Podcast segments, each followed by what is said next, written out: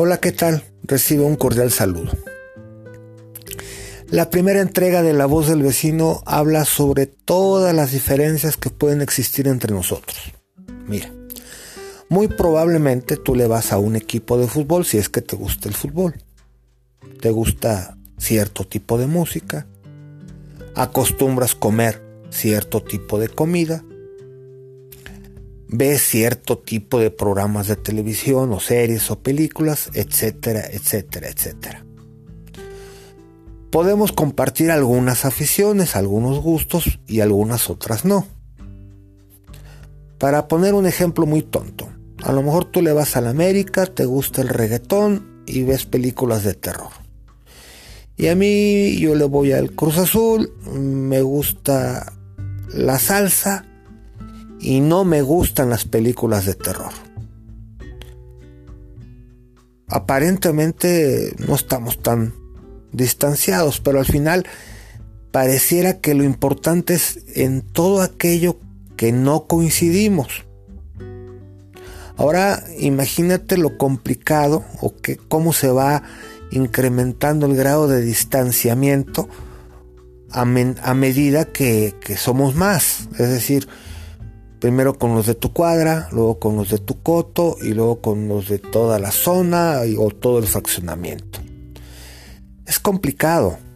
Todos somos diferentes y todos tenemos derecho, y esto es bien importante, a ser diferentes. A pensar, preferir, sentir, querer lo que nosotros queramos.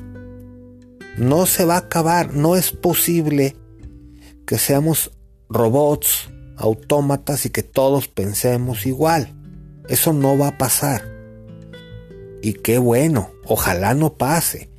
De lo que se trata es de, además de estar conscientes de todas esas diferencias, concentrarnos en algo que nos une.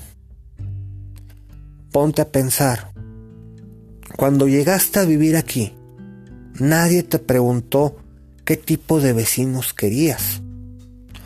Nadie te preguntó por tus gustos gastronómicos, musicales, deportivos, políticos, religiosos. Nadie. Ni tú te preocupaste por averiguar cómo estaba el ambiente. Decidimos, por lo que haya sido, trasladarnos a vivir, establecer nuestra residencia en esta zona geográfica, en esta colonia, aquí en Valle de los Molinos. Es decir, nos une eso. Ese es el cemento que nos tiene aquí, somos ladrillitos y lo que nos une es que estamos juntos.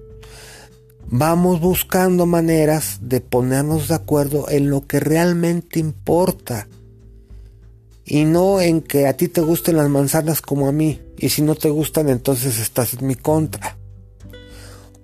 O que yo le vaya al equipo de fútbol al que tú le vas y si no lo consigues entonces te vas a poner en mi contra. Eso no es importante.